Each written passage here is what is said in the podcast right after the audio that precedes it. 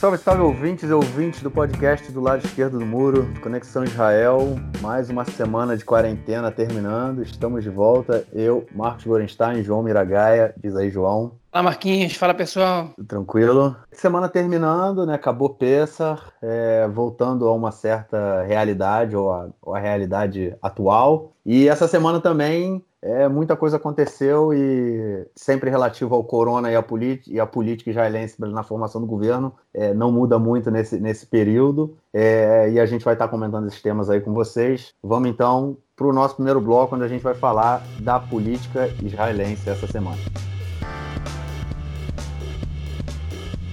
Bom, essa semana terminou o prazo que o Benny Gantz recebeu para tentar montar o governo. E qual foi o resultado? Por enquanto, a gente não tem governo em Israel e o presidente Rivlin deu o mandato agora passou o mandato para o parlamento. Daqui a pouco a gente fala disso. O Gantz, ele desfez o. Ele fez todo o, nesse caminho todo dessas três semanas, né? Desde que ele recebeu o mandato. Ele, ele desfez o bloco, né? Do partido. O, par, o bloco de partidos que ele liderava é, nas eleições para fechar com Netanyahu um acordo de um governo de união nacional, se bem que eu nem sei se tem legitimidade para ser chamado dessa forma, e aceitou fazer um governo com Bibi, e o Bibi era o primeiro, seria o primeiro a, a, a ocupar o cargo de primeiro-ministro, né, de acordo com esse, com a, de acordo com a coalizão de a rotação que eles fariam, né? E depois assim das equipes de negociação por várias vezes anunciarem que tava, o acordo estava próximo, que eles iam assinar. Inclusive a gente já falou disso há uns dois ou três episódios. Apareceram alguns problemas aí. Primeiro, não houve acordo, principalmente assim, dois pontos principais, que se, um deles era assim, se o Likud vai ter algum papel na indicação de juízes e funcionários do alto escalão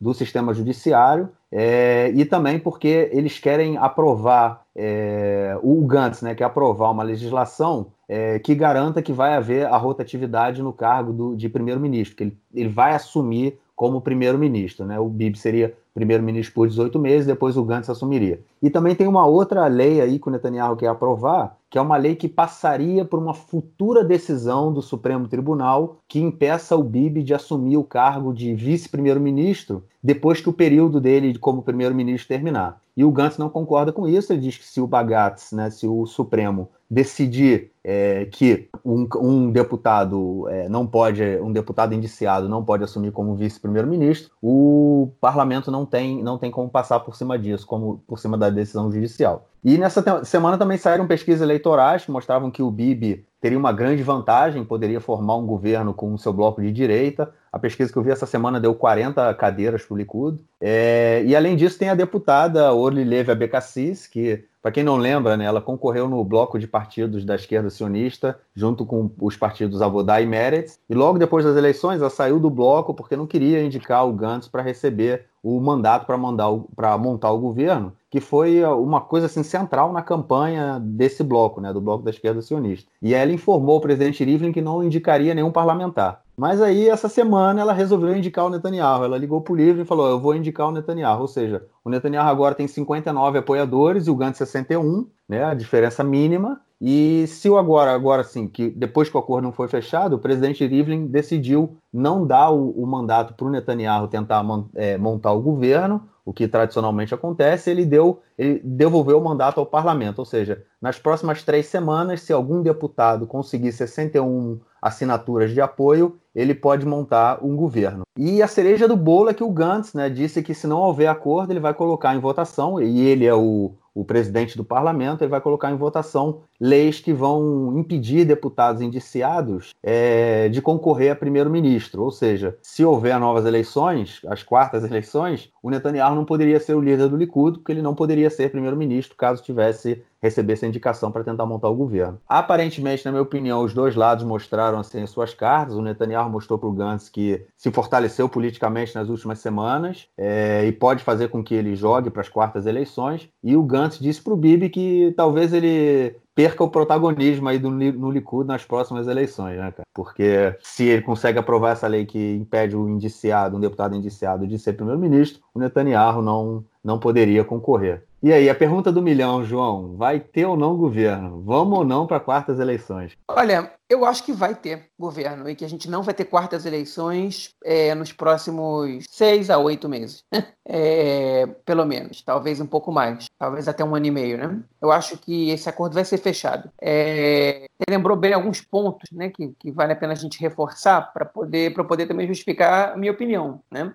Primeiro, o Netanyahu ele já, ele já tem hoje é, 59 pessoas que o indicam para primeiro-ministro. Ou seja, ele precisa de mais dois parlamentares que aprovam o seu governo para ele poder ter um governo é, de direita puro sangue, né? Como, como a gente pode chamar aqui, sem interferência de membros de partidos de, de centro, partidos não alinhados com, é, com, com que, que, que se convencionou chamar de bloco de direita é, nessa, nesses últimos tempos. Né? Ele está muito próximo disso. Então, é, a gente sabe que tem dois rebeldes né, no partido Telem, que é o partido do Bugui Alon, inclusive já criaram uma nova lista chamada Derech Eretz, né, que é, é, Caminho da Terra, né, o caminho do Eretz, é, a expressão hebraica que se usa para a Terra Prometida. As pessoas podem aprovar um governo Netanyahu se, se eles forem agraciados com ministérios ou com comissões importantes. Eles romperam com o justamente porque eles queriam é, formar o governo com Netanyahu junto com o Gantz. A gente não sabe se eles vão romper com o Gantz também, mas eles já romperam com o chefe deles, o novo chefe não,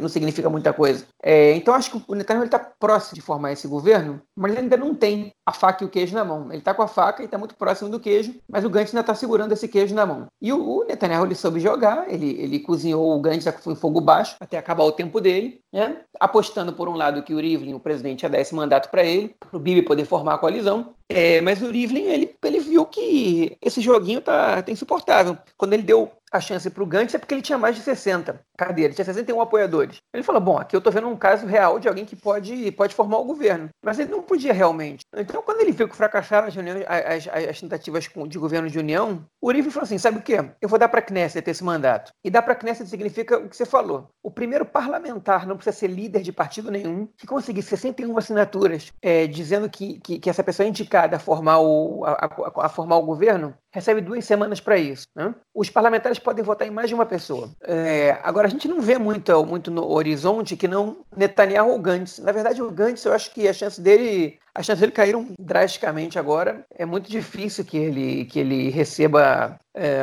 indicação de mais de 20 pessoas, 20 deputados no momento atual, né? Então, enfim, a situação dele está muito pior. E devolver esse mandato para a Knesset, o que vai acontecer, na verdade, é que o Netanyahu e o Gantz, eles vão seguir negociando até que esse, que esse, que esse acordo dê certo. O Gantz sabe que se ele não, não chega no acordo com o Netanyahu, ele vai perder. Né? Ele, então ele, ele vai acabar cedendo no final das contas. Alguma coisa que o Netanyahu quer. Ele tem a outra possibilidade, que é, que é, é justamente é, legislar é, contra, contra o Netanyahu para que para depois convocar eleições e que o Netanyahu não seja eleito. Eu duvido que o Gantz faça isso. Ele sequer ameaçou nenhuma vez de fazer isso. Esse é um pedido que parte da oposição está fazendo. Eu já comentei na semana passada no podcast que eu acho isso um erro estratégico, moral, é um erro de, em todos os aspectos. É uma lei personalista que é só para impedir uma pessoa de exercer um cargo, uma pessoa que, que, que, que, aparentemente é a preferida, se não da maioria das pessoas, é a preferida de mais gente. E eu acho que isso é, é é uma maneira de você mudar a regra do jogo para ganhar o jogo, o jogo quando o jogo já aconteceu, né, já está acontecendo. Então, eu acho isso uma moralmente errado, é, é, é, estrategicamente errado, porque só vai fortalecer o bloco da direita. É, e ainda por cima é, é, é um perigo, pra, né, mais para a situação de, que o país está passando agora, o mundo, né, com a crise do corona, você causa um conflito social gigantesco que, que é que é que é totalmente desnecessário. Então acho que que ah, mas tirar o Netanyahu é mais importante, alguns algumas pessoas de esquerda ou da oposição vão dizer, porque ele também não joga de acordo com as regras do jogo, ele também quer manipular a justiça, ele também quer imunidade.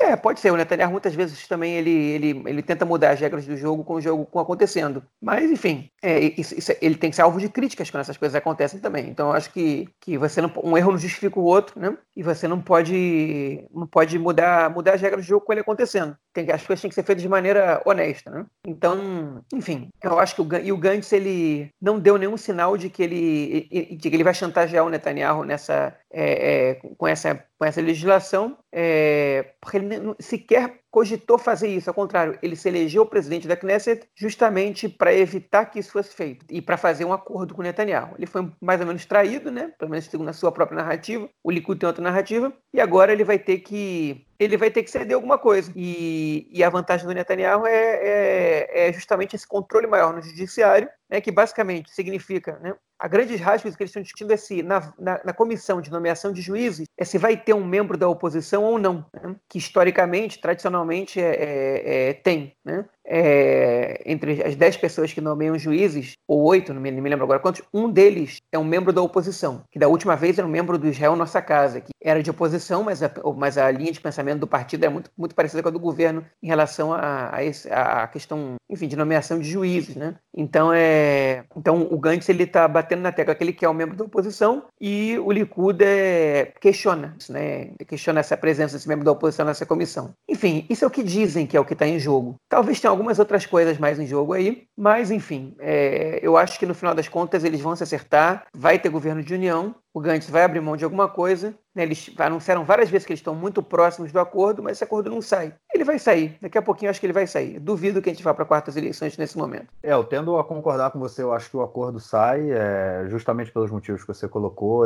levar o país a quartas eleições em mais daqui a 90 dias é, é muito preocupante. A gente está passando por um momento bem delicado, nós e o mundo, e eles vão fazer, vão chegar a um acordo agora. Mais uma vez o Netanyahu sai como um grande vitorioso, né? Ele realmente, a gente, você comentou isso no, no último, penúltimo podcast, que ele conseguiu desfazer a oposição, né? O Gantz, que era o principal rival dele, hoje perdeu. Hoje, inclusive, eu li alguma coisa sobre o, o Boguelon falando que o, o Gantz não tem mais legitimidade para ser primeiro-ministro, que ele já se acabou na política. Isso porque eles eram aliados até duas semanas, três semanas atrás. Então, é o grande, o grande vitorioso é, mais uma vez, eu acho que sai o Netanyahu aí dessa, dessa coisa toda. Ele vai continuar como primeiro-ministro, aparentemente, se o acordo for fechado. E eu concordo também com essa questão que você falou de mudar as regras do jogo. É, é uma lei importante, eu acho que é uma lei que ela deve existir, mas não é o momento, porque é realmente uma lei personalista, uma lei que para indicar para que o Netanyahu não seja o primeiro-ministro e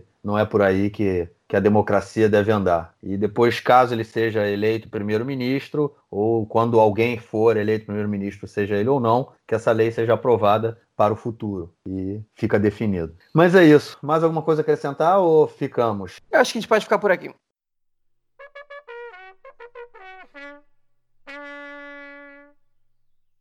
Bom, pessoal, parece que eu quebrei a cara, né? Quinta-feira de noite, a gente é, praticamente tinha acabado de, de, encerrar a gravação do podcast e a jornalista política Daphne Liel, do canal 12, anunciou que o Benny Gantz teria reunido a sua comitiva e seus parlamentares do Azul e Branco e anunciado que até segunda-feira de noite, se o acordo com o Likud não saísse, ele ia começar a promover é, a lei anti-Netanyahu, que é como a imprensa está tá chamando a legislação que é, proíbe uma pessoa acusada pela justiça de, de exercer exercer o cargo de primeiro-ministro. Né? Então, é. Bom, enfim, obviamente que ele não tornou isso público, mas a gente entende que a informação é verdadeira, até pela reação de vários parlamentares e outros jornalistas é, no Twitter, por exemplo, é, considerando, enfim, criticando, comentando, analisando é, essa possível postura do Gandhi. Né?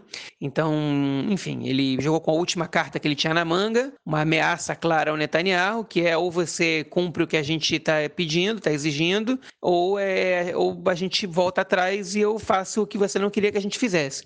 Enfim, vamos ver, se, vamos ver o que vai acontecer agora. Mas, enfim, o que aconteceu hoje de manhã é que também saiu uma informação é, do jornal Haaretz de que o Netanyahu ele teria é, dito a interlocutores e a um, em conversas fechadas que caso ele fosse impedido de concorrer nas eleições é, se, ou, ou, por uma legislação aprovada pela Knesset, ou pela Suprema Corte, que está analisando há um tempo já é, a questão de, de, uma pessoa poder exercer o cargo do primeiro-ministro é, sendo indiciado pela justiça, né?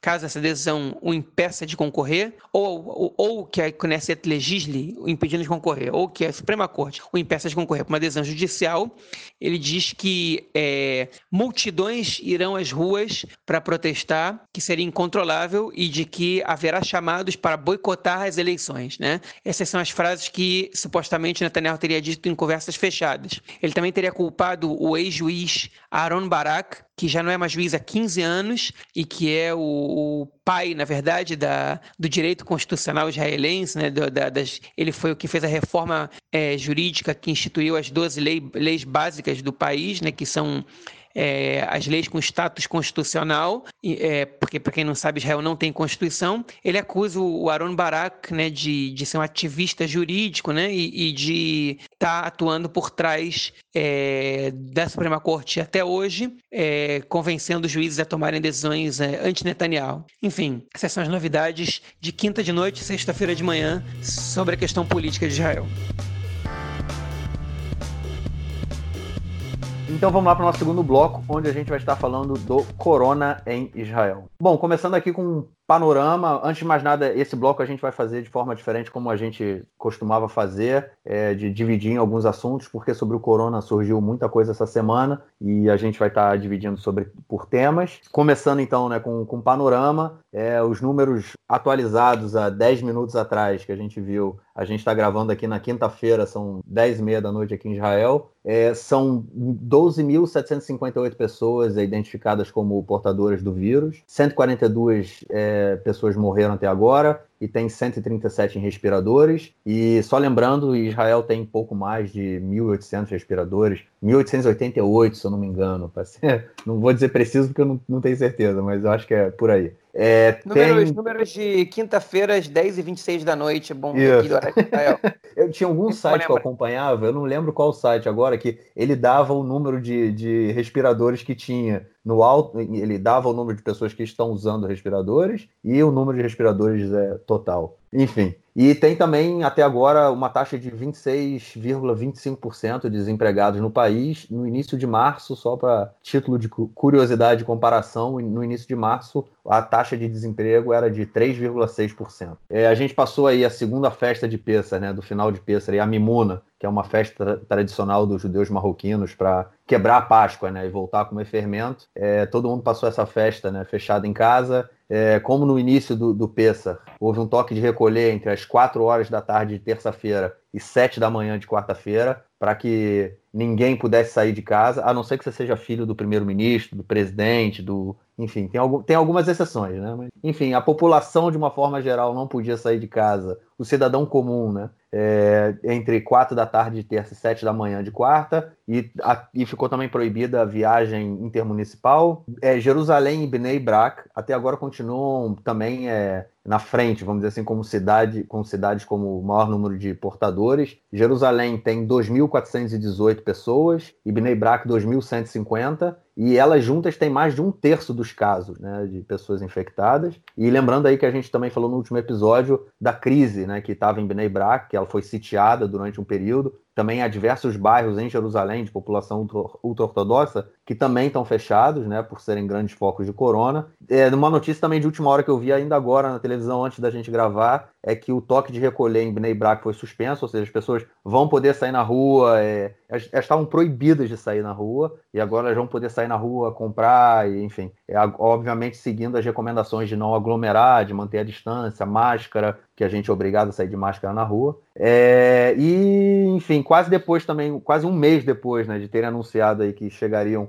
a 10 mil testes por dia, é, o Ministério da Saúde, no domingo e na segunda-feira, conseguiram chegar e até passar esse número de 10 mil testes. Eu não consegui ver dados sobre o resto da semana. E só uma informação rápida sobre a Cisjordânia e Gaza, que, de acordo com o governo palestino, é, há 282 pessoas identificadas com corona na Cisjordânia, sendo que 52 delas se recuperaram. E em Gaza, é, de acordo com o Hamas, tem 13 pessoas que testaram positivo e oito delas já, já se recuperaram. E agora a gente começa a falar de sair da quarentena, né? No próximo domingo, é, usando aí a, a, a, expressão que vem sendo utilizada, né? De forma lenta e responsável, é, mas isso a gente vai falar da, mais para frente, porque apesar da situação aqui em Israel ser muito melhor do que grande parte do mundo, é, também há, há questões e crises muito graves aí nessa em to toda essa realidade aí do corona. E aí passando já para a primeira notícia, vamos falar sobre o, a, os batei a voto, né, que são os asilos de idosos aqui em Israel. A gente também já vinha falando disso no, nos outros episódios, é, que é um, um ponto extremamente problemático. Há cerca de 45, eu consegui levantar alguns dados, que assim, há cerca de 45 mil idosos vivendo hoje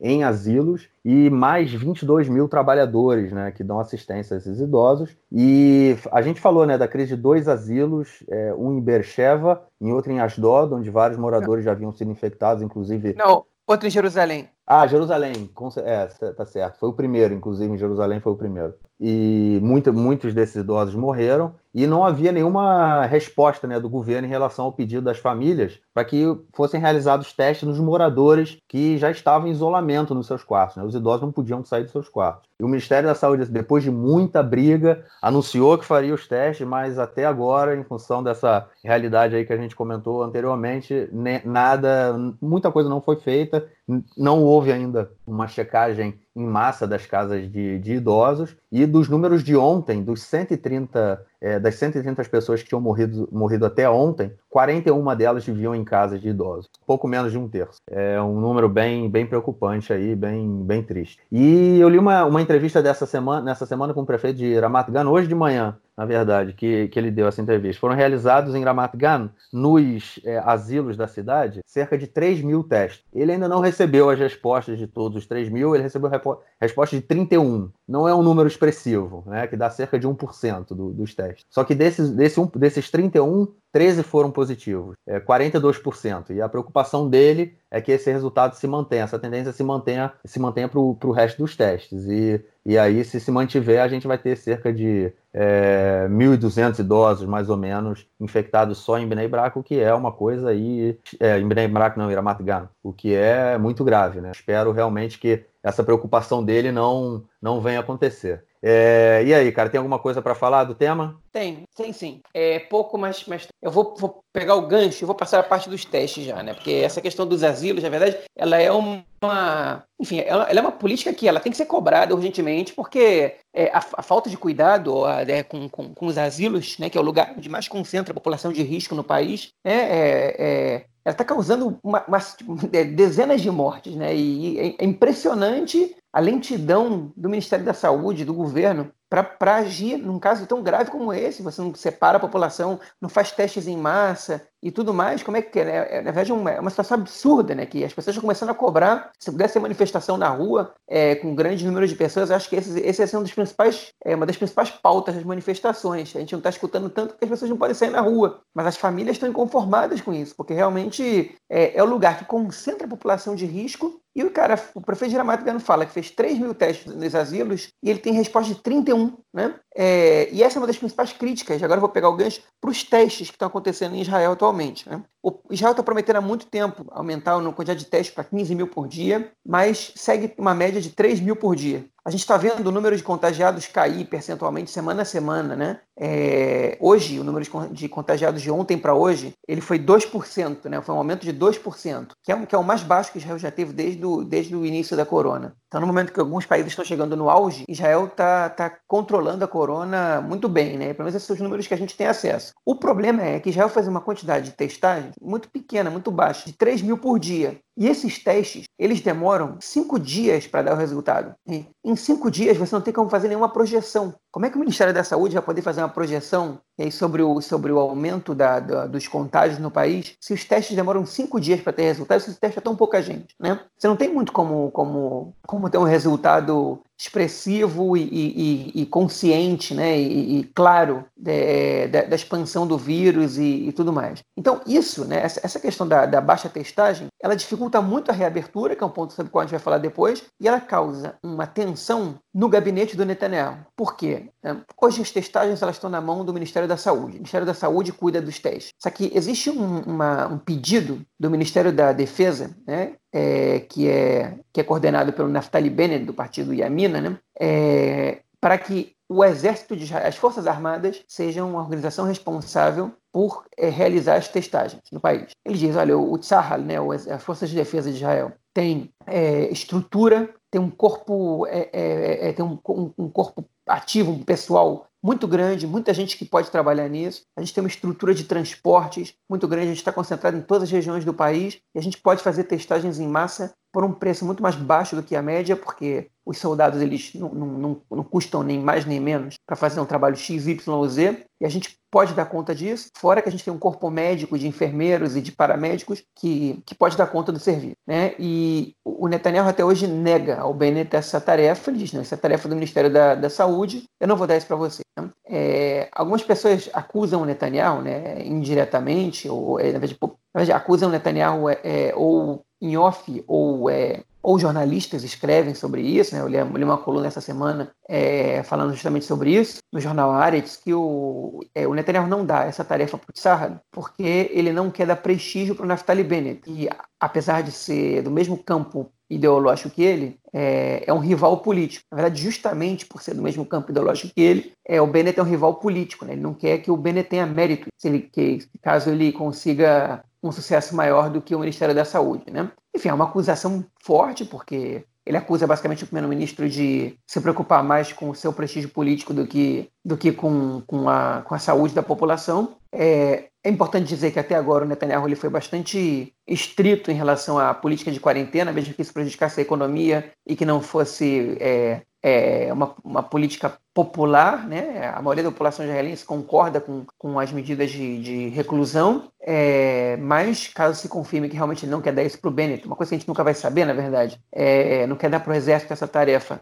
é, justamente por temer a ascensão do Bennett, é realmente uma, uma falha grave, né? É um, um erro muito grave, é, porque realmente a gente sabe que, que o, as forças de defesa de Israel têm condições de executar esse trabalho, embora a gente não saiba se eles estão preparados, se eles precisam receber treinamento para isso, e se, e se realmente o Ministério da Saúde tem menos condições do que, do que, do que, é, do que o Exército, do que as Forças Armadas de Israel têm para isso. Mas essa é a primeira crítica em relação à quantidade de testes que a gente pode pode ver né, em relação a isso. É, outra questão que eu acho importante a gente comentar, é, ainda que um parênteses mais que qualquer outra coisa, é que o Netanyahu encomendou essa semana 2 milhões e 400 mil cápsulas de cloroquina e hidroxicloroquina, que o pessoal do Brasil já é, é um remédio muito conhecido já, né? É, não precisa nem explicar o que é a cloroquina e hidroxicloroquina, porque todo mundo acho que já sabe, remédio usado basicamente para combater a malária, é, que está em fase de teste para é, para que a gente saiba se ele é eficiente para combater o coronavírus é, ou não. Né? Não é uma medida preventiva, é uma medida curativa.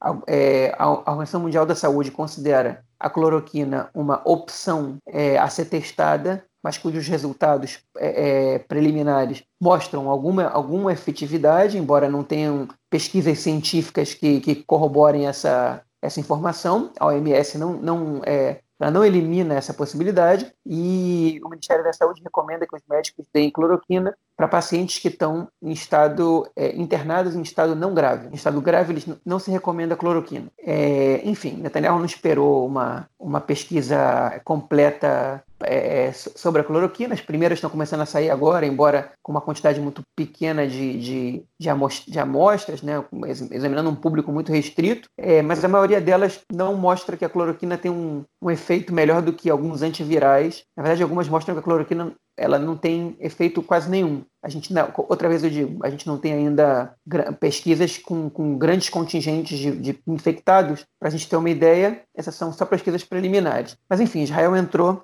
na onda de tentar tratar com cloroquina também. Essa é a minha informação. Ou seja, é, parece que o Netanyahu está abandonando a política de testes que ele tinha prometido há mais de um mês, que ia ser a, a, a solução né, de Israel para poder controlar é, a expansão do vírus, para uma medida curativa, que é encaminhando, que, que, que, que, que é comprando cápsulas de, de uma medicação curativa é, sem efeito comprovado ainda. Né? E isso, na minha opinião, né, não sou nenhum especialista na área de saúde, mas como acho que todo mundo no mundo inteiro tem, tem lido bastante sobre isso, é, é uma medida muito perigosa, porque você abandonar a, é, é, o plano de prevenção controlado, né? sabendo que esse é um vírus altamente contagioso é, é e que, que, tende a se expandir muito, trocando para um remédio que não tem eficácia comprovada, é colocar o sistema de saúde numa situação bastante complicada. Eu só queria fazer um, um, uns comentários sobre essa crise né, do Ministério da Defesa com o Ministério da Saúde, que você falou, e sobre toda a questão política, né? que é, é bem interessante essa disputa né, entre o Bennett e o Netanyahu, e ele não quer dar o cargo ao Bennett para que ele não, tenha sucesso. Mas enfim, há um caos na testagem do coronavírus que apesar né, de, de haver um, um, aumento do número em alguns dias aí nessa semana das, das dos testes, é, o que a gente tem é que muitos resultados estão se perdendo, tem resultados que estão sendo entregues é, para pessoas erradas, com, tem resultados sendo entregues também com um resultado errado. É, então, as pessoas, algumas pessoas que estão sendo infectadas, elas é, que te, recebem o, o, o, positivo e tem que ficar em casa, elas não estão sabendo disso e continuam na rua. Inclusive, também uma diretora, a diretora de um laboratório que já trabalha com o Ministério da Saúde, dizendo que o Ministério criou agora um sistema ela chamou de é, primitivo, né, falando que era um sistema manual de controle do teste, que não é computadorizado, que não é online, que eles vão lá e atualizam. Isso é o que ela falou, eu não tenho, eu não sei direito, é, é ao certo como é o sistema, eu estou reproduzindo aqui o que eu ouvi ela falando. E isso, se isso for verdade, isso mostra um problema seríssimo, né? Porque você controlar uma quantidade absurda de testes, e só agora também essa semana é que o, o governo começou a ampliar, né? o Ministério começou a ampliar o acordo com outros laboratórios para que eles também realizassem testes é, de corona, que era algo que vinha sendo criticado é, de forma muito pesada, principalmente pelas universidades. Inclusive, foi fechado um acordo com a Universidade Hebraica, com o Instituto Weizmann,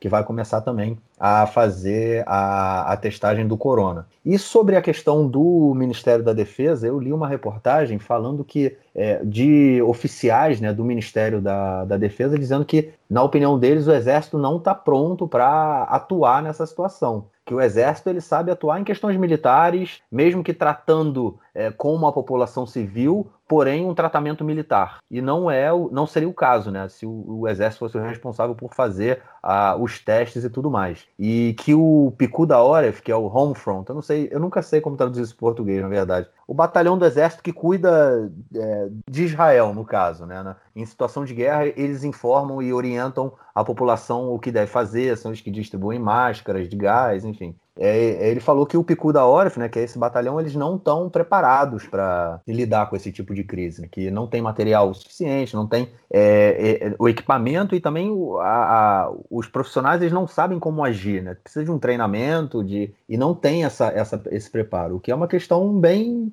perigosa, né? Se a gente hoje já tem uma série de problemas com o Ministério da Saúde na organização e oficiais do Ministério da, da Segurança dão essa crítica, fazem essa crítica ao, ao, próprio Ministério, ao próprio Exército, né, no caso, de lidar com essa crise, se houvesse também essa mudança, eu não sei onde a gente poderia ir. Não sei, eu acho que a tendência podia ser, podia ser muito ruim. Mas, é, conforme você falou, aparentemente a gente. Isso tudo vai continuar aí na mão do, do, do Ministério da Saúde e e eu acho que a gente pode também, então, fazer, fazer o gancho né, da, da do próximo assunto que a gente queria é, falar também, que é a questão da, da abertura, né? Que aparentemente isso já vinha sendo anunciado. Na verdade, isso foi anunciado praticamente no início da, da quarentena, que a gente ficaria em quarentena até o final de Pessar, né, até o final da Páscoa, que acabou ontem, e já está se falando muito na televisão, já tem algum tempo, e hoje principalmente, sobre a saída e a pressão. Há uma pressão enorme para que a gente saia da quarentena no domingo, e aparentemente é isso que vai acontecer,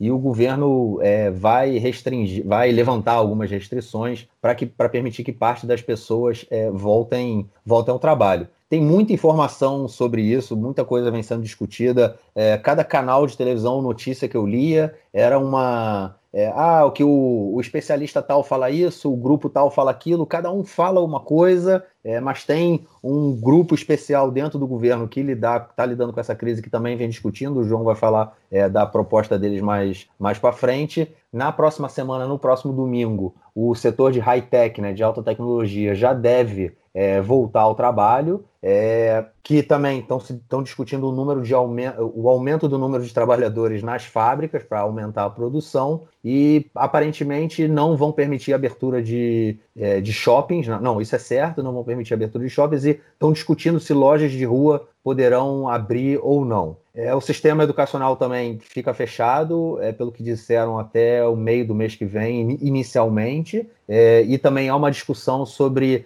é, as creches, né? Porque é, até seis anos, até antes de começar o colégio, porque é, os pais, né, que poderiam voltar ao trabalho, se a creche não funcionar, eles não podem voltar ao trabalho, pelo menos um deles, porque vão ter que um deles vai ter que ficar com as crianças. Então tem sido discutido isso também. A questão é, tem que é, Hoje, a minha esposa ela trabalhou durante todo esse período aí da quarentena, porque ela trabalha no sistema de saúde, e ela trabalha em dois é, em do, duas filiais de um, uma, um dos planos de saúde aqui de Israel, é, e ela trabalha em Jerusalém e em Tel Aviv. E hoje ela foi a Tel Aviv e ela falou para mim, ó, as pessoas saíram de casa na, na, semana passada, nos dias que ela teve que ir a Tel Aviv, ela chegava em Tel Aviv rapidinho. É, geralmente, antes do corona, né, antes da crise, ela não ia de Tel Aviv é, para Tel Aviv de carro, ela parava, ela ia de carro até a metade do caminho, tem um estacionamento especial e nesse estacionamento tem um ônibus que leva até o centro de Tel Aviv pela via expressa. E ela sempre fazia isso. É, de, aí depois, quando começou a crise, ela passou a ir de carro para Tel Aviv, demorava 35 minutos mais ou menos, e hoje ela demorou uma hora. É, ela falou: ó, as pessoas saíram de casa e disse que em Tel Aviv muita gente caminhando, muita gente passeando, ou seja, houve um relaxamento de. de acho, acho que as pessoas estão meio de saco cheio, houve um relaxamento aí também por parte do governo. Eu acho que também os péssimos exemplos do primeiro-ministro, do presidente, do, do Lieberman, e hoje falaram também do outro deputado, do Barkat, Nir Barkat, que foi prefeito de Jerusalém, que todos eles, durante as festividades de Pessa, receberam é, seus filhos em suas casas, apesar dos filhos não morarem com eles, o que era absolutamente contra as é, orientações do Ministério da Saúde. E aí, cara, o que tem mais aí sobre essa abertura? Como é que vai ser? Pois é, eu vou fazer primeiro uma, uma visão pessoal minha também, é, para depois é, entrar no, no, no, tema da abertura. Eu acho que não só esse exemplo, mau exemplo pessoal dado pelo Netanyahu, pelo Rivlin, pelo Lieberman, pelo, pelo Barkat, impactam, com certeza impactam de alguma maneira, mas também o relaxamento da polícia é, é com, e, e próprio poder público em áreas que são tidas como controladas, né? É, em detrimento de áreas que, que nas últimas semanas é, o governo é, é, tomou como mais perigosas, como, por exemplo, os bairros e cidades de maioria de população ultra-ortodoxa, de determinado aspecto, algumas cidades é, e bairros árabes de, algum, de, alguns lugares do país, onde se viu que quase não estava fazendo testes e, e também sobre algumas delas foi, foram impostas é, é, fechamentos das estradas, enfim. E, e aí parece que o poder público se dirigiu todos esses lugares e que deixou em aberto o resto do, o resto do país, como se tudo estivesse tranquilo, a doença está sendo controlada. Nesses lugares é que a gente está vendo o problema, né? Eu tive uma experiência pessoal também, eu, eu fiquei fechado durante duas semanas aqui em Bercheva e, e praticamente só saí para ir no supermercado, praticamente não, só saí para ir no supermercado é, até semana passada. Semana passada eu recebi uma autorização do Picu da Oref, que é essa, esse braço das Forças Armadas que cuidam da, da, é, da, da, população civil, né? Para ir procurar apartamento, me mudar, é, onde eu estou, preciso sair no final do mês. E então eu fui, eu viajei para Kfar Saba e passei uns dias na cidade de Kfar Saba, ao nordeste de Tel Aviv, é, para procurar apartamento. É, me hospedei na casa da minha cunhada e minha família, com autorização do Picu da Oref, e a gente demorou uns dias para procurar, encontrar, assinar o contrato. Quando a gente fez isso, a gente voltou para cá. É, as restrições são, são grandes, né? A gente não podia viajar num carro é, mais que dois adultos e, e não tem transporte público daqui para lá e não podia um adulto levar duas crianças, ou seja, a gente teve que fazer duas viagens daqui, é, daqui para lá e de lá para cá para voltar. Né? É, respeitamos o fechamento e tal. E a gente só saiu de casa outra vez para ir no supermercado e para procurar apartamento e assinar o contrato. A criança não vai no parquinho. Né? A gente não fez nada disso, não saiu para tomar sol. Né? A gente obedeceu a, as rígidas instruções. E quando eu saí para visitar uns apartamentos, eu vi muita gente passeando na rua com criança, sem máscara, né? É, descumprindo as determinações do, do Ministério da Saúde. É, então, realmente, a população parece que, que, que, deu uma relaxada. Teve também a questão dos voos vindos de Nova York, né, que a gente não comentou aqui, mas que é, muitos dos contagiados recém-chegados, tipo, é, dos novos contagiados em Israel, estavam vindo de voos que, vi, que chegavam de Nova York para cá. E, e o, o controle que o Ministério da Saúde fazia, na verdade, não existia. Né? Eles recebiam as pessoas, diziam que elas estavam obrigadas a ficar de quarentena duas semanas e não tinha nenhum, nenhum controle sobre para onde essas pessoas iam. É, então, é, aparentemente, algumas dessas pessoas não estavam cumprindo as regras de quarentena é, e isso também se tornou perigoso, né? E, enfim,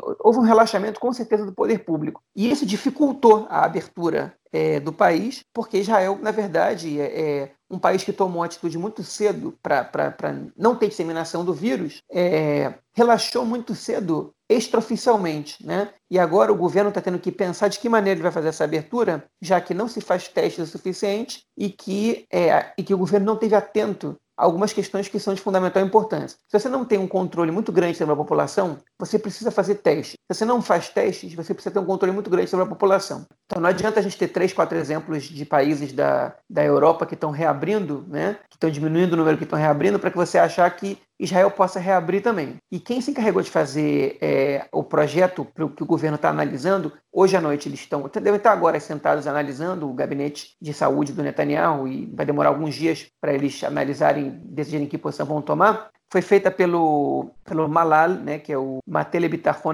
Leomi, que é o Conselho de Segurança Nacional, que é um órgão é, na verdade, eu não sei nem a que ministério eles estão, eles estão é, é, ligados, mas, é, mas eles atuaram, na verdade, com independência total. Eles elaboraram um plano de, em quatro etapas, né, como você adiantou. No primeiro deles, eles, é, o mercado seria reaberto para funcionários do, do, da alta tecnologia, do high-tech, para o mercado financeiro, é, para a indústria é, de produção de tecnologia, é, é chama aqui Tassiaha Ramá, né? É, para a produção de aparelhos e para importação e exportação. Isso ia ser reaberto quase 100%. É o setor que mais movimenta dinheiro em Israel, que segundo o governo, segundo o Malal, né, é, é o que tem mais condições de manter duras regras de higiene, porque eles têm recursos para isso, e que, e que enfim, ia começar, a gente ia começar por isso. Além disso, voltar a parte do transporte público, para que as pessoas pudessem trabalhar, e do sistema educacional, que ia começar com as creches, com a educação especial, para pessoas com necessidades especiais, e para a educação no ensino é, médio, especialmente os dois últimos anos antes do alistamento é, militar. Né? Eles calculam que o serviço público ia voltar a funcionar em 50% nessa primeira etapa, e que seria um milhão de pessoas que voltariam a, a trabalhar só nessa primeira etapa. Na segunda etapa, é, o planejamento era abrir lojas né, de produtos, de todo tipo de produto, não shoppings, mas lojas sim, que alunos do ensino fundamental do, do primeiro ao quarto ano, né, de 6 aos 9 anos, pudessem regressar aos estudos, que são crianças pequenas, que nem sempre os pais podem deixar em casa para poder trabalhar. É, e essa é a segunda etapa. A terceira etapa seria a abertura de restaurantes, cafés e hotéis, sempre mantendo rígidas regras de higiene, e voltariam o resto dos alunos das escolas. Né?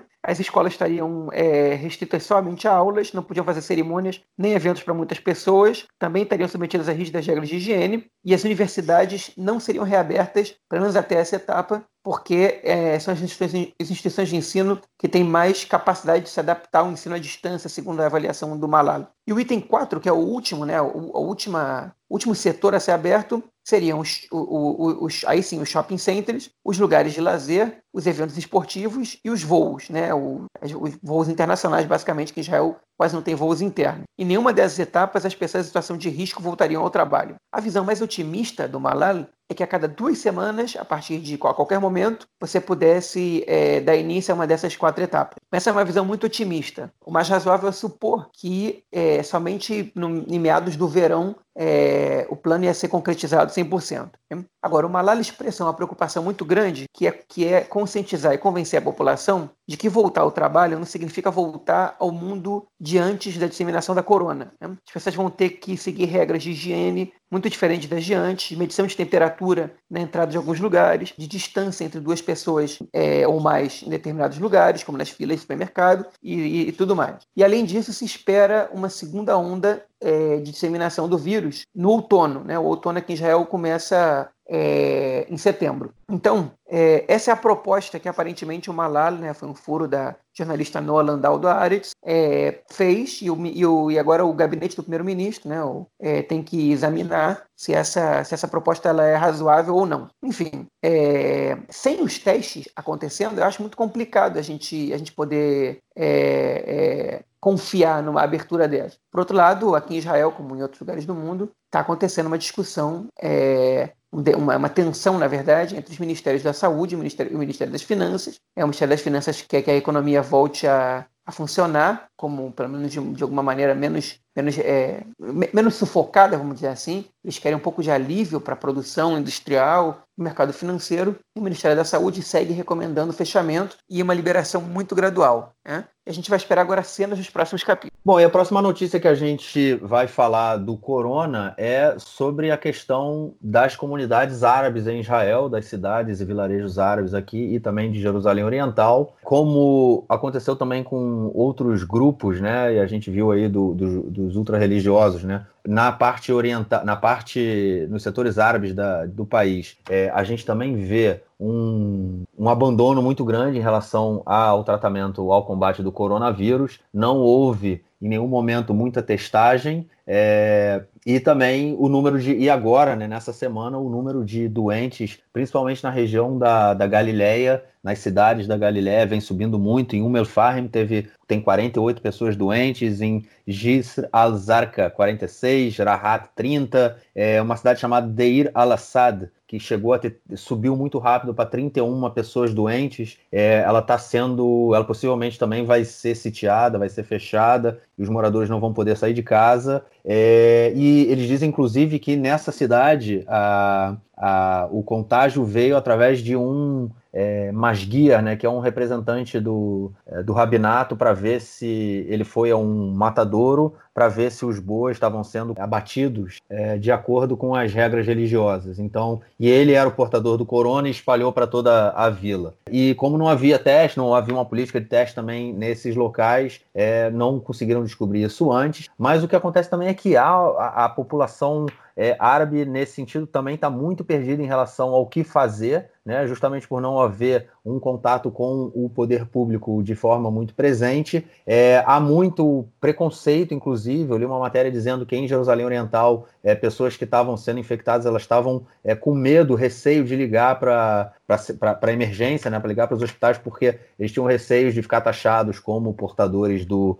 do vírus, né, tal como acontecia com, com as pessoas que portavam o vírus da AIDS. É, e, enfim, há muito, havia muito, muita desinformação, muita, muito desprezo também, descaso, né? E uma, mas, porém, uma coisa interessante que também é, é importante a gente avaliar é que o número de casos na, na, é, de contágios na população árabe ele custou a acontecer, né? E por que isso? Porque os contágios iniciais eles, eles viam as pessoas, né? Trouxeram o corona de fora do país, né? Então o, a primeira onda, né, de, de pessoas contagiadas era quem tinha contato com alguém que veio de fora e como, a, e como há em muitos locais do país né, uma separação muito grande entre as comunidades, é, entre as populações árabes e judias, dificultou, demorou, atrasou um pouco né, que a chegada do vírus a, a essas regiões, só que isso aconteceu aconteceu agora e agora o Ministério da Saúde está tendo que correr atrás do prejuízo de alguma forma. Eles estão tentando instalar, né? eles têm já uma política de fazer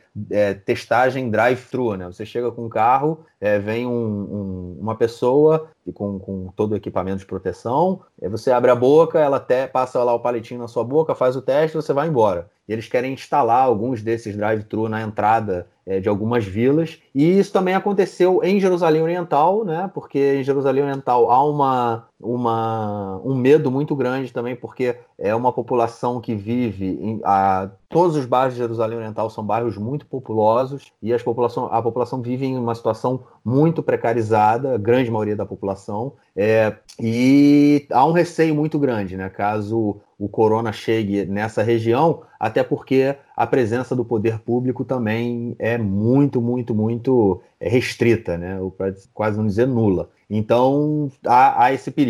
Porém, havia na, num bairro de Silwan, que é o bairro mais populoso de Jerusalém Oriental, que fica nos pés da univers... do, do Monte Scopus, né, que é o, um dos campos da Universidade Hebraica de Jerusalém, é, tinha sido montado um, teste, um, um, centro de testagem que foi fechado pela polícia israelense essa semana. É, explica melhor para a gente aí, João, por que, que fecharam o centro de testagem? Olha, é o seguinte, tá? A gente tem que dar uma breve introdução sobre a questão de Jerusalém. É, Jerusalém é uma cidade até que, é, bom, que ela foi dividida né, na, na Guerra de 49, Israel é, conquistou a parte ocidental da cidade, a parte oriental, incluindo a cidade velha, ela foi ocupada e posteriormente anexada pela Jordânia, embora a comunidade internacional não tenha reconhecido essa anexação. Em 67, Israel é, conquistou é, o resto de Jerusalém, como toda a Cisjordânia, e em 1980 ou 81, não me, me lembro exatamente a data, Israel declarou que a Jerusalém Oriental estava anexada ao território israelense. Né? É, o mesmo que fez com as colinas do Golan, mas que não fez, por exemplo, com a faixa de Gaza e outros territórios da Cisjordânia até hoje. Né? Quando você anexa esse território, você precisa dar cidadania aos habitantes é,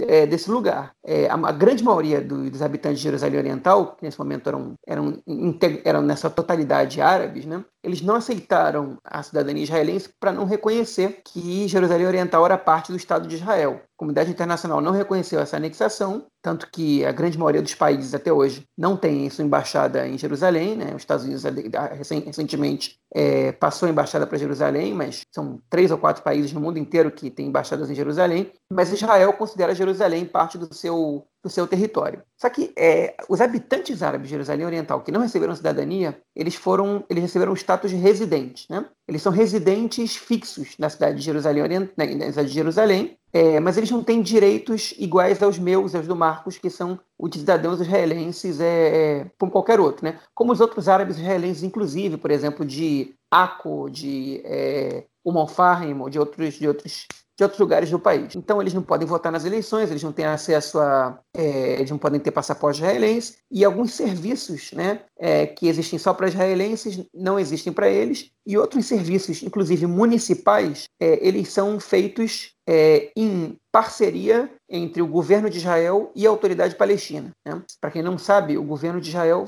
tem muitas parcerias, principalmente no âmbito civil, é, com a autoridade palestina, inclusive na parte de segurança. A autoridade palestina auxilia Israel, às vezes, a capturar terroristas e tudo mais. Mas, enfim. Então, por exemplo, quem já foi a Jerusalém e viu que em algumas partes, algumas partes da cidade circula um, um ônibusinho menor que o normal, branco, né, com, com um letreiro em árabe, esse é o ônibus da autoridade palestina, que faz transporte público urbano em Jerusalém Oriental, ele pode circular porque ele é feito em, porque ele, porque ele tem existe um acordo entre o governo de Israel e a autoridade palestina de que esse transporte público é o transporte público que passa pelos bairros árabes de Jerusalém Oriental. Hoje em dia já existem bairros judaicos em Jerusalém Oriental, que é uma questão super polêmica em relação ao conflito, né? A comunidade internacional considera que isso são assentamentos em território ocupado, porque não reconhece a anexação. Israel é, diz que isso não é, não é assentamento, não é território ocupado, porque Israel anexou Jerusalém. Enfim, a discussão ela é, ela é grande, mas esse, esses ônibus é, da autoridade palestina eles não circulam, por exemplo, em bairros judaicos. Né? É, que circula em bairros judaicos são os ônibus comuns de Israel, da empresa Eged, que é pública, que, que circula no resto do país inteiro e no resto de Jerusalém. É, alguns serviços, como por exemplo os Correios, né, é, o, o, a, o, VLT, né, o, a, o, trem leve, o veículo leve sobre trilhos, né, eles, é, era Kevet Kalá, que fala em hebraico, eles, eles passam, eles, na verdade, eles estão presentes tanto em Jerusalém Ocidental como em Jerusalém Oriental. Em geral, quem fornece esse serviço é, é o governo de Israel como os planos de saúde e tudo mais. Os palestinos de Jerusalém Oriental, os árabes de Jerusalém Oriental, que se consideram palestinos, nem sempre recebem de bom grado esses serviços. Muitas vezes eles destroem os trilhos do, do, do, do trem, né? principalmente em situações de conflito, para mostrar que eles não querem os serviços israelenses aqui, eles é, incendeiam às vezes uma outra agência de correio e tudo mais, e, mas parcialmente alguns serviços continuam acontecendo lá sem nenhum problema. É, e os serviços médicos de Jerusalém Oriental, eles seguem esse mesmo padrão. É, eles acontecem em comum acordo entre, entre o governo de Israel e a autoridade palestina. O que aconteceu na terça-feira foi o seguinte: é, o, o, governo israelense, né, o poder público em Israel, é, descobriu que no bairro de Siluan, que é um bairro que é metade um bairro árabe, metade um campo de refugiados, né, pelo qual passa passa o muro, a cerca de separação é, é, que foi construída no início dos anos 2000, é, ele ele estava funcionando nesse bairro uma enfermaria que, entre outras coisas, tratava de doentes é, com, com, sintomas de corona e realizava testes. E a polícia chegou lá é, de noite, depois que já estava fechando essa enfermaria, prendeu quatro pessoas e fechou esse lugar. Né? Qual foi o argumento da, da, da, polícia? É que esse, esse estabelecimento estava aberto pela autoridade palestina, sem o conhecimento e, e, o consentimento do governo israelense, do Ministério da Saúde e do governo israelense, e, portanto, ele não poderia estar aberto ali atendendo essa população. Os policiais ali foram é, é, é questionados, né? Como é que a gente tem um inimigo em comum agora, apesar das diferenças políticas. Como é que vocês estão metendo política no meio disso tudo? Tudo que os médicos estão fazendo aqui é tratar da gente, né? O poder público israelense não está fazendo, fazendo esse trabalho por nós e tudo mais. Mas, enfim, o, o Ministério da, da, da, da, Segurança Interior decidiu é, fechar esse, esse estabelecimento, é, mandou a polícia lá e, e, e, ele foi fechado. Né? E o, o, o plano de saúde é, é Clali, que é o, é o maior plano de saúde de Israel, ele anunciou que vai abrir uma clínica em Jerusalém Oriental é, para tratar especificamente pessoas com sintomas de corona, mas somente clientes do, desse plano de saúde. É importante dizer, o sistema de saúde israelense ele é, ele é público, mas o serviço ele é terceirizado. Né? Você tem que pagar uma quantia fixa, um plano de saúde, para que você receba o, os direitos básicos. E imagino que em Jerusalém Oriental é, o, o, serviço de saúde seja o mesmo que em Jerusalém Ocidental. Imagino não, ele, certamente é o mesmo. É, possivelmente existam outros planos de saúde palestinos é, atuando nessa região. Mas enfim, é uma situação que é, é muito desconfortante, né? Porque é o poder público israelense fechando a unidade de saúde no momento de crise humanitária mundial, sem dar nenhuma explicação é, é, sobre, sobre o que está acontecendo. A explicação que se deu é, é, ela é de ordem administrativa, ou seja, não houve consentimento do governo de Israel, então a gente resolveu fechar esse estabelecimento. O que poderia ser razoável, eu não acho que isso é razoável em momento nenhum, mas poderia ser considerado razoável em outro momento histórico, não numa pandemia é, é, como está acontecendo agora, num caso totalmente descontrolado, e a autoridade palestina ela tem razão de se preocupar com os habitantes de Jerusalém Oriental, porque os habitantes de Jerusalém Oriental eles têm muito mais trânsito entre Jerusalém Oriental e a Cisjordânia e os, e as outro, e os outros povoados palestinos do que entre Jerusalém Oriental e qualquer outra localidade do Estado de Israel, né? com exceção, talvez, de Jerusalém Ocidental. Ou seja, o, o, o, o habitante palestino que está se tratando ali, né, é, nessa, nessa, nessa enfermaria, ele tem muito mais chance de contagiar habitantes palestinos do que habitantes israelenses. Então, é, é, eu, eu, considero, a, a, menos que o, que o Ministério do, é, da Segurança Interior tenha uma explicação bastante fundamentada, o que até agora não veio à tona, e esse caso já faz é, dois dias e meio, né? Totalmente é, é, é, absurdo esse fechamento dessa clínica. O que eles podiam fazer é, vamos, vamos, colocar aqui uma fiscalização, vamos passar a partir de agora a trabalhar em conjunto, em vez de fechar o estabelecimento, como assim, sem mais nem menos, e impedir que as pessoas sejam tratadas, né, e que, e que o vírus é, é e que o vírus se espalhe mais. Até porque é, é tão absurdo isso, porque quanto mais gente se contagia em qualquer lugar do mundo, você coloca mais a população em perigo. Então é, é, é simplesmente é, é, não sei qual é a expressão que eu usaria, qual é o adjetivo, mas é, incrível, é inacreditável como como, é, como esse tipo de ação é tomada, sem uma justificativa razoável para ninguém. Né? Porque né, normalmente quando esse tipo de coisa acontece, a justificativa ela vem na hora. Né? Isso não pode acontecer por isso, isso e aquilo. A resposta não pode ser porque não há consentimento do governo de Israel. É, essa, essa é uma explicação política para um caso de, de pandemia, né? Um caso que as forças, o mundo inteiro tinham que estar atuando em conjunto. Israel e a autoridade palestina atuam em conjunto em diversas áreas. Não é possível que na área da saúde, no meio de uma pandemia, não possam atuar em conjunto. É, a gente tem que ver esse tipo de, de situação. E o, o, o que é mais triste em tudo isso é que a mídia israelense deu espaço para essa, essa notícia durante mei, metade de um dia. Já, já, essa notícia veio à tona na terça-feira à noite né? e a gente não escutou mais falar sobre isso desde então. Ou seja, é, tá bom, noticiamos, agora acabou, ninguém se importa, né? E é, enfim, é, é uma, é uma situação lamentável mesmo e, e, na verdade, não sei, enfim, não sei, é, é gostaria que tivesse uma justificativa mais razoável para o que aconteceu, mas não, não espero que tenha, o que deixa a gente desesperançoso quanto à, capacidade é, de alguns ministros e alguns ministérios a atuarem num momento tão delicado. Então, eu não sei, eu não sei se é uma justificativa, mas é, é pode ser uma explicação.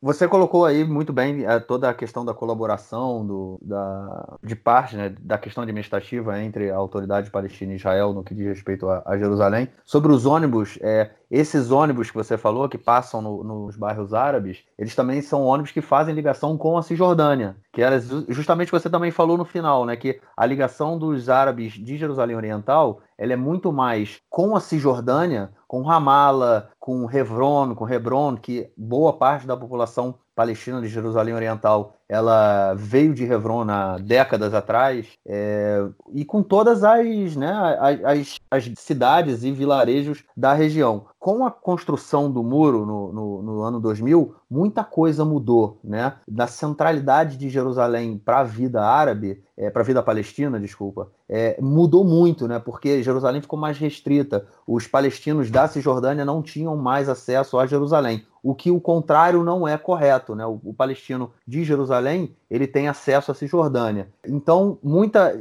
é, tem, tem uma mudança a partir do ano 2000, mas uma coisa central aí que acontece desde 67 é uma disputa muito grande é, por, é, dentro de Jerusalém Oriental pelo, pelo pela, vamos dizer, é, legitimidade política. É, por um lado, a autoridade palestina ela tenta de qualquer forma manter é, uma relação direta com a população de Jerusalém Oriental. Primeiro, porque eles se identificam dessa forma também, bo boa parte deles, né? Se identificam como, como cidadãos palestinos, e também porque mantém um vínculo com Jerusalém. Né? Se a autoridade palestina ela cancela Jerusalém, tipo, ela não tenta é, é, é, se aproximar da população de Jerusalém Oriental, ela perde o seu vínculo com Jerusalém e o que enfraquece muito também a sua, a sua luta né, por Jerusalém como capital é, da, do, de um futuro é, Estado palestino. É, agora, e é, e é, nessa disputa, né, porque isso acontece no sistema educacional, quem financia o sistema educacional é, de Jerusalém Oriental, tem parte que é pela autoridade palestina, tem parte que é pelo governo israelense, é,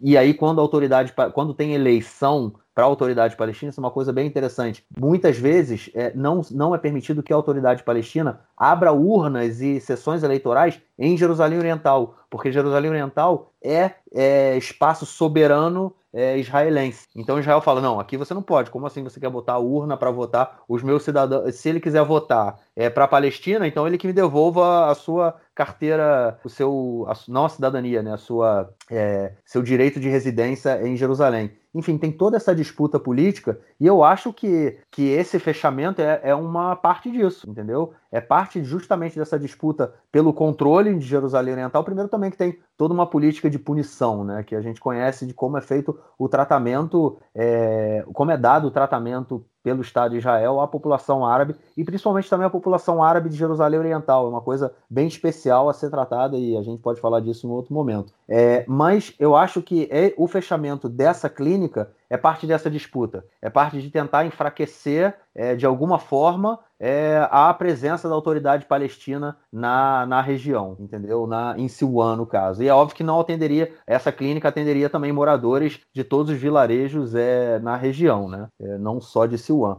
E um outro problema também em Jerusalém Oriental é que não há hospitais, os hospitais não estão. Tem, eu não, não tenho o número certo de hospitais em Jerusalém Oriental, mas não são dois ou três, se eu não me engano. São hospitais que foram fundados há mais de 100 anos atrás, 150, 200 anos atrás, é, por é, missionários, por governos é, é, do o francês, o, o governo francês é, construiu um hospital aqui há muito tempo em Jerusalém Oriental, é, e esses hospitais obviamente não têm capacidade para é, pegar toda a demanda caso a, a, o corona estoure na, na cidade, né, na, na, parte oriental da cidade. Então acho que é fruto disso, é fruto dessa disputa política por Jerusalém, é, se é uma ou duas Jerusalém, né, e, ou quantas Jerusalém são, e nessa narrativa de que Jerusalém é unificada é, e uma só. Essa eu não sei se é uma justificativa, mas eu acho que é uma explicação para a gente tentar entender o que, que o que, que acontece. Eu não sei se é essa justificativa que eles dariam, mas eu acho que passa muito por essa disputa aí. Pois é, com certeza, concordo com você. É isso. É... Bom, vamos. Você tem alguma coisa a acrescentar ou a gente passa para o bloco? Ah, não, antes da gente passar para o bloco, é, é, amanhã eu já, eu, eu, já vou adiantar. A gente vem com uma, um, como chama? Um última hora, né? Um breaking news, porque é, conforme o João falou na, no comentário dele que o pessoal do, do o governo, né? O pessoal, o governo está sentado agora discutindo qual é a estratégia de saída da, do corona. É, eles disseram que até amanhã isso vai ser divulgado, então é, durante a edição aí a gente acrescenta quais vão ser os passos, a, possivelmente a partir de domingo, é, e bota aí como um bloquinho extra de poucos minutinhos para vocês.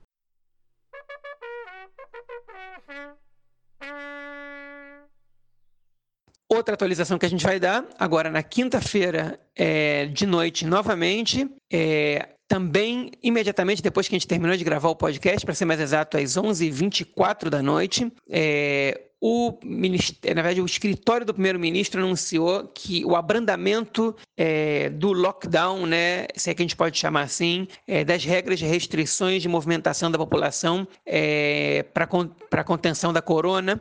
Agora as pessoas vão poder fazer esportes é, até é, e, e se distanciar a 500 metros das suas casas, não só a 100 metros.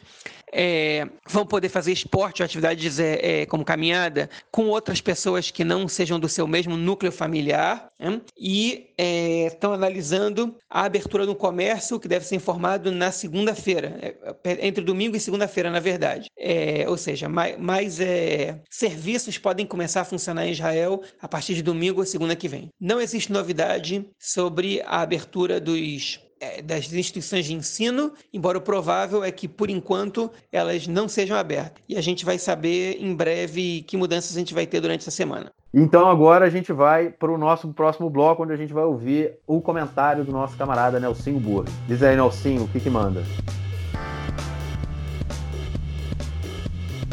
Meu caro Gorenstein, amigos do Conexão Israel, do lado esquerdo do muro, mandar uma saudação também ao João, que está celebrando a quarentena na sua casa nova com a sua família. Gostaria de receber amigos para uma reunião social, mas isso ficará apenas pelo computador.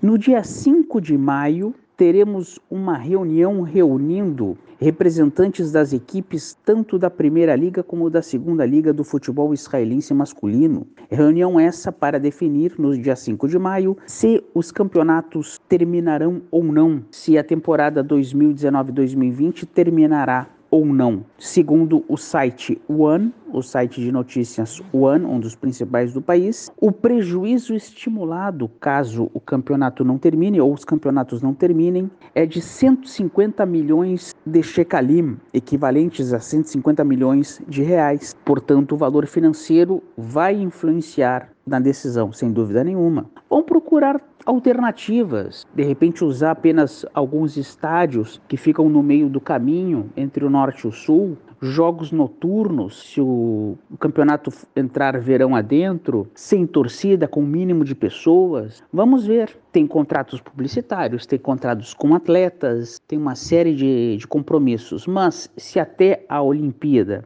os Jogos Olímpicos do Japão foram transferidos, de repente a Liga Israelense também. Vamos aguardar. Este drama, esta polêmica, este dilema está ocorrendo em todos os países do, do, do mundo. Em Israel, no Brasil e em vários locais. Até a próxima semana e um grande abraço. Valeu, Nelcitos. Muito obrigado por esse comentário falando do futebol israelense que não está acontecendo, mas tem a sua história. É, João, ficamos por aí? Ficamos por aí. Um abraço, Marquinhos. Um abraço a todo mundo. Valeu. É, a gente se fala para a semana então e se fala com certeza daqui uma semana para gravar o próximo episódio. Grande abraço. Um abraço. Tchau, tchau.